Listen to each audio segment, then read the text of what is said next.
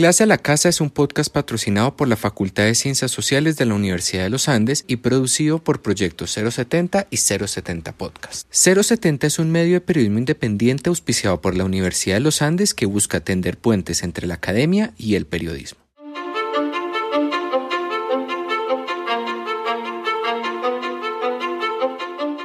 Bienvenidos a la segunda temporada de Clase a la Casa. Regresamos. La Universidad de los Andes sigue. El COVID-19 nos ha permitido encontrar nuevas formas de escucharnos y de encontrarnos. Hoy queremos mostrar que somos una comunidad académica que trasciende el campus, que podemos ser compañía y guía en estos momentos de cambio. Este espacio es una continuación virtual de la iniciativa Clase a la Calle, que cumple ya cuatro años en su esfuerzo por sacar a la academia de los salones de clase. En este podcast, profesores, académicas y expertos desde diferentes perspectivas nos acompañarán para debatir sobre los retos que nos impone hoy el COVID 19 y para invitarnos a explorar futuros posibles. Esto es Clase a la Casa, historias para lo que viene.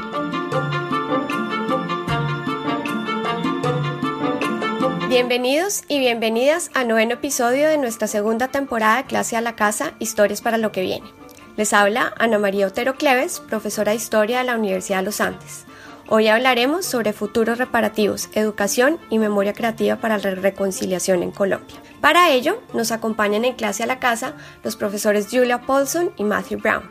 Julia es profesora asociada en Educación, Paz y Conflicto de la Universidad de Bristol en Inglaterra. Su trabajo busca explorar cómo la educación puede contribuir a la paz brindando espacios y ofreciendo nuevas metodologías para facilitar la comprensión y la reparación de las injusticias del pasado. La investigación de Julia se centra en las relaciones entre educación y justicia transicional, educación y producción de memoria y educación sobre pasados difíciles. Julia ha participado en varios proyectos en Colombia y realizado trabajos comparativos sobre Camboya, Colombia, Irak y Uganda. Matthew Brown es profesor de Historia de América Latina en la Universidad de Bristol. Matthew, además de ser especialista en la historia de Colombia del siglo XIX e interesarse por el estudio del deporte y la sociedad en América del Sur desde una perspectiva histórica, ha trabajado en proyectos orientados a la producción comunitaria de memoria histórica enfocada en el futuro. Entre sus más recientes proyectos está QPU Project, un proyecto para dejar registro y visibilizar las esterilizaciones no consentidas de los años 90 en el Perú. Julia y Matthew nos acompañan hoy porque hacen parte de un proyecto muy bonito que se llama MEMPAS, Memorias desde las Márgenes, una asociación entre la Universidad de Bristol la Universidad Nacional de Colombia y algunos aliados estratégicos que tiene como finalidad facilitar la creación y recolección de memorias. MEMPAS tiene como objetivo apoyar a las víctimas del conflicto a producir y materializar creativamente sus experiencias y de esta manera dar forma a la justicia transicional en sus propios términos. Eh, muchísimas, muchísimas gracias a los dos por acompañarnos hoy. Bueno, entonces voy a comenzar con una reflexión que nos puede dar paso a algunas preguntas. Como les mencioné, vamos a hablar de procesos reparativos a futuro, memoria educación, y aprovechando en gran parte la experiencia comparativa de nuestros dos invitados. Y leyendo sobre sus proyectos para preparar esta charla, me crucé con dos como afirmaciones que creo que nos pueden ayudar a, a tener la conversación hoy. La primera es que con demasiada frecuencia las comisiones de la verdad eh, en diferentes países han dejado el compromiso con la educación formal e informal hasta el final de su trabajo, perdiendo oportunidades para involucrar a la población en su trabajo y lograr cambios en las mentalidades y procesos educativos. Y un aspecto que entiendo quiso corregir en el caso colombiano la Comisión de la Verdad y el proyecto pues precisamente de ustedes que quieren enfrentar activamente digamos esta deficiencia a las anteriores comisiones de la verdad. Y la segunda es que Iniciativa Reciente sobre Memoria y Reparación ofrece una visión amplia de lo que significa reparar. Em, es decir, que la reparación no se limita ni debe limitarse a formas jurídicas o materiales de reparación. Lo que entiendo por ahora es que eso se posiciona a la educación colectiva y a los proyectos de memoria colectivos en un lugar fundamental para los procesos de reparación en el conflicto. Y es precisamente en este contexto que quería eh, comenzar a preguntarles. Mi primera pregunta sería, ¿cuál es la relación entre educación y reparación? Y ante todo, ¿por qué pensar en estos términos de este concepto que me parece lindísimo que se llama futuros reparativos? Sobre todo porque nuestro podcast está pensado en pensar en futuros posibles. Entonces, tenerlos ustedes hoy eh, me parece fantástico. Entonces, quería comenzar tal vez con Julia, si nos das una explicación un poco en esta relación entre educación y reparación y qué quiere decir este término de futuros reparativos. Gracias por esta pregunta. Eh, bueno, yo pienso que hay al menos tres formas de relación entre la educación y la reparación. Y voy a, voy a hablar un poco de estos tres tipos. tres tipos de relación, perdón. La primera es una relación material, ¿no? Uno puede pensar en reparaciones materiales de recursos en términos educativos, ¿no? Y en algunos casos se ha dado, por ejemplo, reparaciones en forma de beca hacia familiares de, de víctimas. En Chile, por ejemplo, se ha dado reparaciones a los hijos de los desaparecidos. Y eso ha sido dado como reparación a estas familias por lo que ha pasado.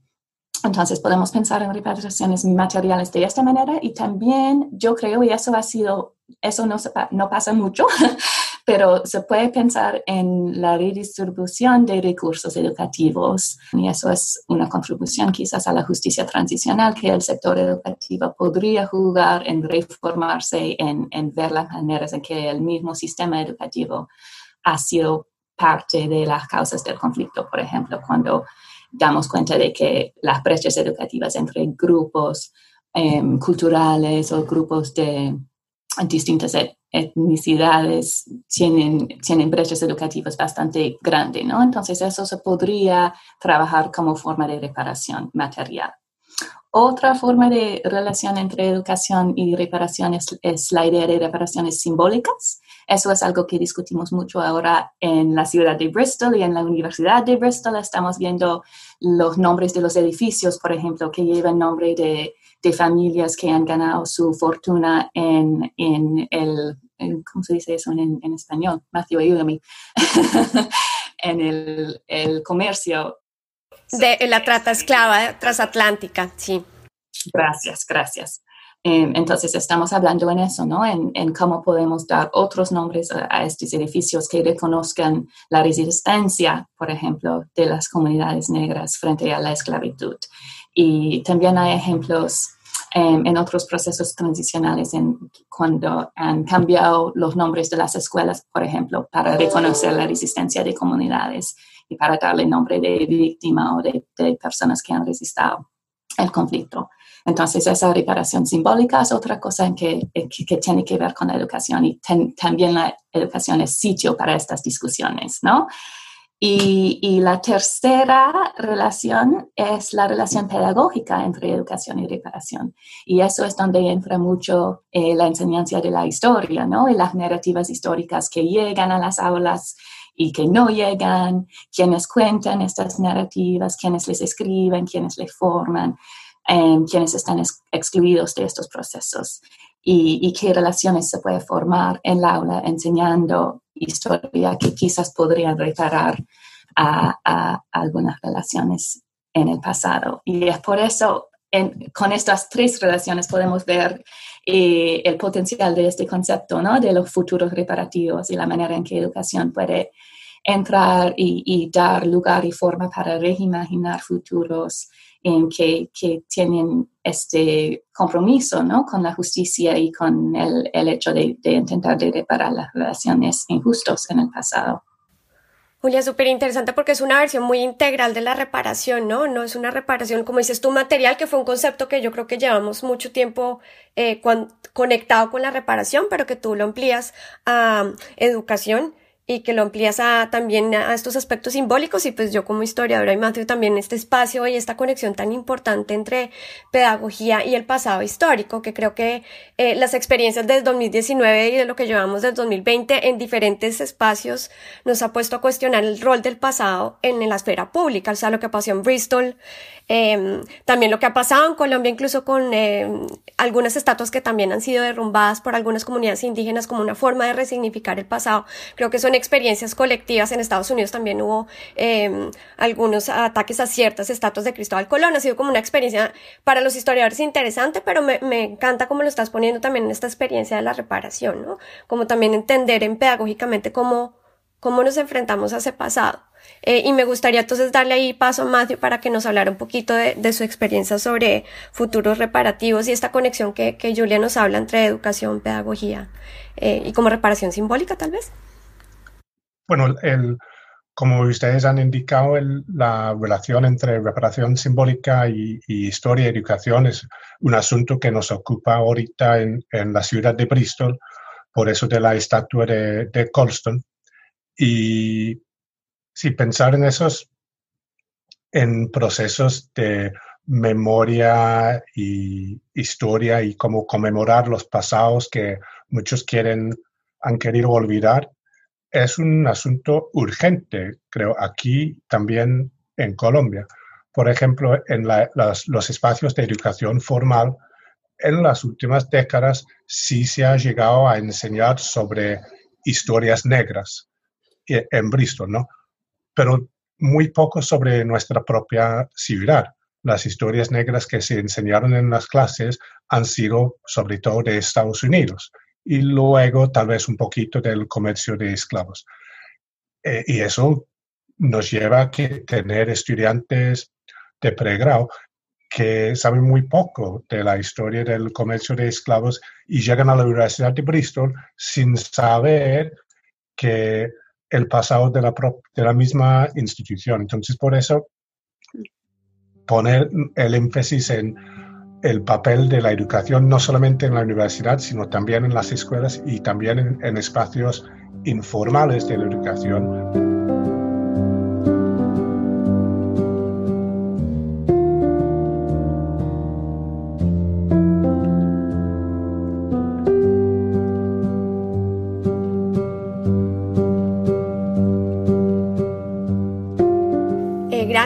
Ahí hablas de, espacios eh, educativos formales e informales que pueden ayudar a los procesos de reparación. Eh, y pensando en la audiencia me gustaría tal vez que nos ayudaran con algunos ejemplos de qué implican esos espacios informales y qué experiencias han tenido ustedes en procesos informales de educación si nos pueden dar algunos ejemplos eh, para el caso pues incluso de ustedes acá en, Bristol o, o para el caso latinoamericano. Bueno diría que un proceso un espacio o buscar espacios educativos informales es empezar a entender que la educación no solo se lleva a cabo en las escuelas, los colegios, las aulas y las bibliotecas. La educación no termina con la graduación, o sea, de la primaria, la secundaria o del, del mismo doctorado. En Colombia, por ejemplo, doy el ejemplo, una gran parte de la población trabaja en la economía informal, fuera de las instituciones económicas. Pero pensamos muy poco en la educación informal, pero creo que es allí donde muchos nos educamos sobre el pasado y nuestro papel en la historia y el presente. La educación no es solamente para los espacios formales, institucionales, y tampoco es solamente para los jóvenes, aunque claro, es, esos son muy importantes. Entonces, si queremos cambiar la forma de entender el pasado del conflicto armado, por ejemplo, no solo tenemos que reconfigurar el currículum de la historia para los colegios, como lo están haciendo ahora, sino también tenemos que intervenir y apoyar las historias que se cuentan desde las márgenes de los grupos y las comunidades que hasta ahora no han logrado hacer que se les reconozcan sus pasados como parte de la vida nacional. Entonces, claro, estoy pensando en las historias indígenas, historias de afrocolombianas, que tienen ya sus especialistas en departamentos de historia, pero queda mucho por hacer, claro. Pero también historias de otros grupos y otros temas marginalizados en, en Colombia y en otros sitios, como por ejemplo las historias de los deportes, donde trabajo yo a veces, y historias de las músicas o de las telenovelas o hasta historias de las montañas y sus caminos, los lugares donde se han contado y formado las historias de Colombia, pero que se conoce muy poco porque en las canchas de, de la historia se, se, han insistido en pensar y hablar básicamente solo de la política o la, la economía. Entonces, en el proyecto Mempaz hemos colaborado con varios grupos trabajando temas de memoria en las municipalidades más marginalizadas del país. Un buen ejemplo sería el trabajo nuestro con el colectivo cultural de jóvenes Simororúa, allá con la comunidad Arhuaco en la Sierra Nevada de Santa Marta. Y allí hemos trabajado con el colectivo para capacitarles para utilizar tecnologías para documentar el pasado de su comunidad fotografías, videos, filmando con drones, etc. y ellos han contado sus historias de su propia manera, trazando continuidades a largo plazo de procesos históricos, relaciones con el medio ambiente o con el exterior, etc. Entonces, con los nuevos elementos han podido construir nuevas historias y compartirlas en, en espacios educativos, es decir, en las escuelas, pero también en espacios informales con sus familiares, sus vecinos y otros colaboradores. Muy interesante, Matthew, porque tiene como estos dos lados, este proceso de reconstrucción, pero también de compartir el proceso de estas experiencias que se dan en los espacios que denominamos informales. Me gustaría eh, que Julia también nos contara un poco su experiencia en estos procesos informales de educación eh, y sobre todo en la experiencia colombiana, que creo que es como eh, un ejemplo que es fundamental para el podcast eh, y sobre todo por las comunidades que están haciendo referencia a ustedes, ¿no? Colombia tiende a ser, digamos, muy regional y ustedes lo saben, pero han incorporado muchas eh, comunidades y me gustaría como oírte, Julia, ¿cuál ha sido tu experiencia? Gracias, sí.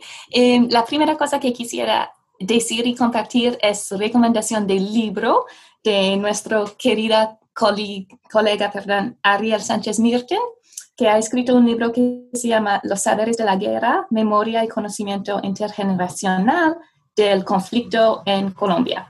Y se publicó en el año 2018 y es un libro, un libro excelente em, y sobre todo sobre lo que estamos discutiendo sobre la educación informal, ¿no? Porque en este libro Ariel y sus colegas viajan por todo el Colombia hablando con jóvenes sobre cómo es que han aprendido lo que saben sobre el conflicto armado. Entonces resaltan conocimientos muy interesantes y desconocimientos, de verdades y, cosas falsas sobre el conflicto que los jóvenes tienen como conocimiento y también de dónde han aprendido eso. Y, y, lo que sale muy fuerte de su trabajo es lo que Matthew estaba diciendo, ¿no? Que la gente aprende sobre violencia, conflicto y sus visiones para la paz en sitios que son fuera de las aulas normalmente. Entonces, hablan mucho de lo que han aprendido en la calle, lo que han aprendido de sus familiares, de sus amigos, de las telenovelas y de Netflix. Eso sale muy fuertemente de, de lo que eh, lo que los jóvenes estaban contando. Y, hay también conocimientos distintos regionales que salen del libro. Y es muy interesante y muy rico el libro. Entonces, eh, ojalá que sus alumnos le, le busquen y lo, y lo lean. Y la otra cosa que yo quisiera decir es que en el trabajo que estamos haciendo con colegas en Colombia y el trabajo comparativo que mencionaste, Ana, estamos em, pensando en cómo es que podemos eh, pensar en la educación como sitio para la construcción de la memoria. Y eso implica que la educación no solo es sitio donde los alumnos reciben memoria y reciben historia, pero también sitios donde se construye la memoria en la manera en que si pensamos en educación formal es en las relaciones pedagógicas que se desarrollan y en las narrativas que están eh, excluidos también con, como las narrativas incluidas. Y si pensamos en espacios informales, ya podemos ver las maneras en que la memoria se construye, por ejemplo, en el trabajo de Ariel, donde él, nos cuenta muy bien eh, de dónde vienen los conocimientos de los jóvenes y cómo los, las informaciones de varios sitios entran y no entran en, en sus, sus maneras de entender violencia, conflicto y las sociedades en donde viven.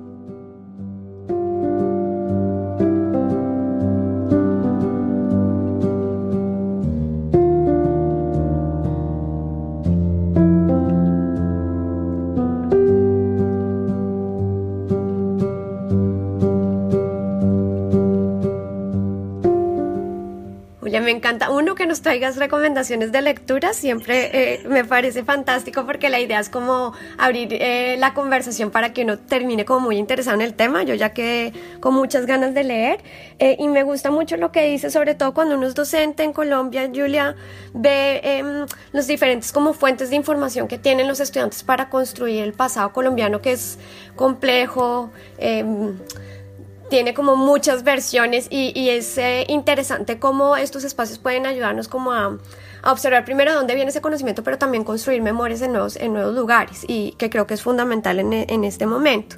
Y ya aprovechando pues la experiencia en Paz, eh, creo que pues así como hay cosas maravillosas, me encantaría también eh, que me contaran qué retos tiene esta implementación para para poner en marcha este tipo de, proyectos y cuáles han sido la mayor enseñanza para ustedes dos en, trabajar eh, conjuntamente con instituciones en Colombia y con estas como redes eh, tan bonitas con las que también trabajan. Bueno, Ana, Mempaz salió de una convocatoria especial de lo que era Conciencias y el Newton Fund en el Reino Unido. Destinó una cantidad impresionante de dineros estatales de los dos países a la investigación bilateral. Entonces nosotros, quienes ya llevamos mucho tiempo trabajando mano a mano con colegas en el IEPRI, en la Universidad Nacional, temamos que los recursos iban a desperdiciar en proyectos sin raíces profundas, en colaboraciones como, la nuestra.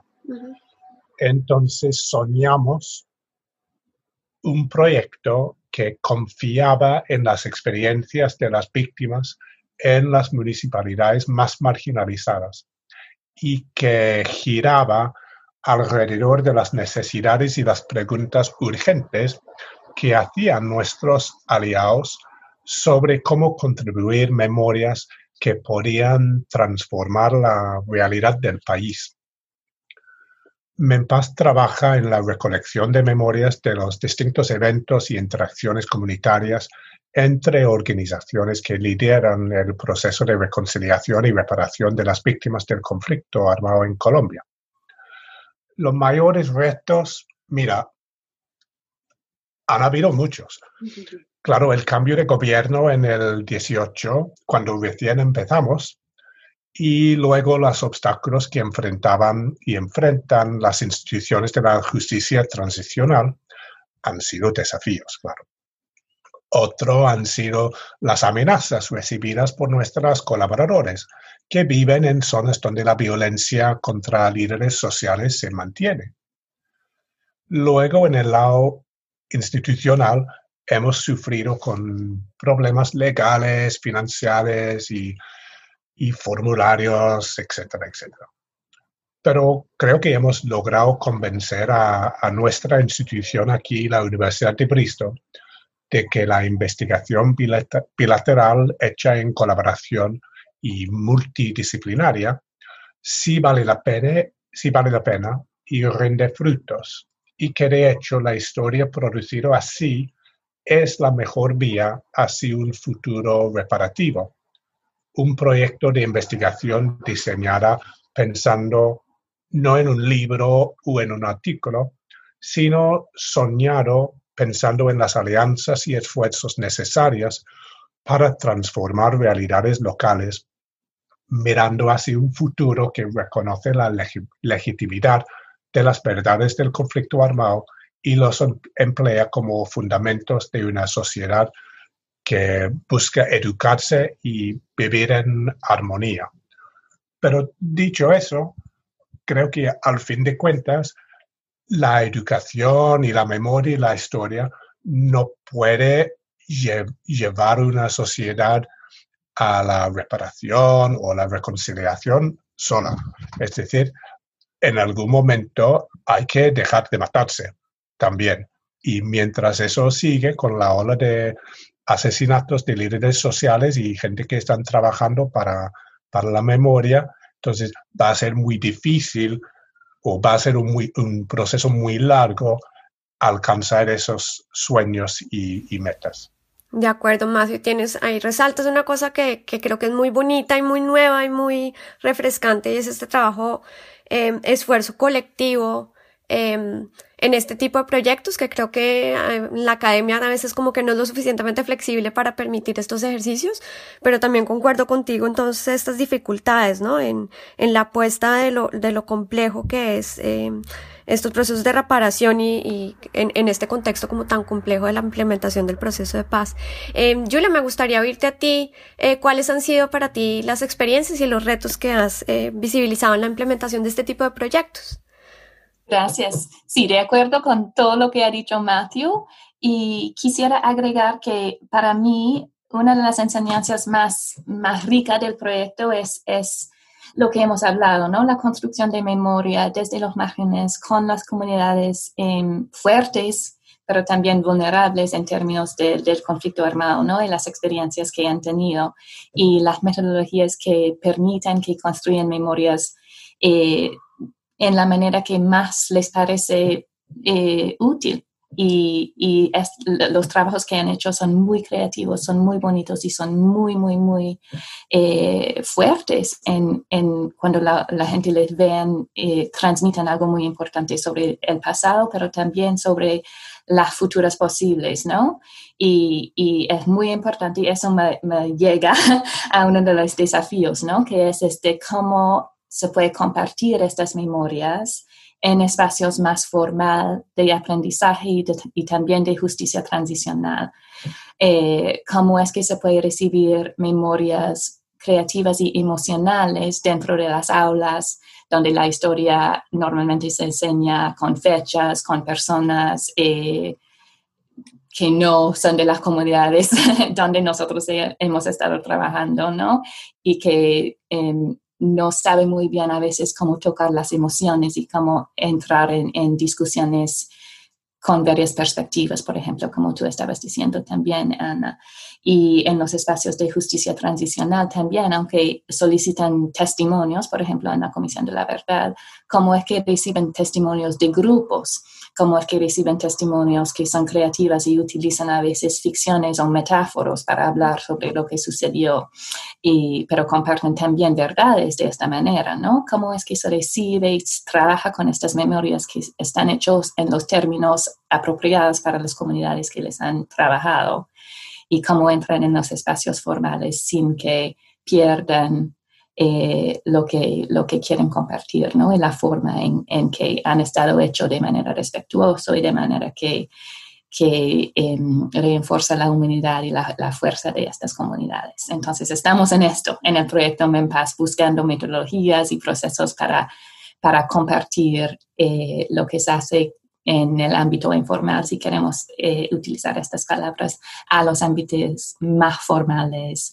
eh, las ámbitos tradicionales donde pensamos en educación y en justicia transicional. Entonces, ojalá que, que tengamos uh, algo para compartir en cómo logramos uh, enfrentar a este reto. Lindísimo, Julia, eso que mencionas, eh, como este, y este esfuerzo yo creo que también tiene que haber una disposición de las instituciones que, que se dedican a la educación a entender que esos son diferentes lenguajes de conocimiento, de expresión también de experiencias, eh, me recordaste ahorita que decías eso, yo trabajo historia de la cultura material y lo que he venido explorando es un poco como también a través de los objetos y la materialidad es otra forma de expresar eh, y expresar dolor, pero también un momento como, unos, como un mecanismo de reparación.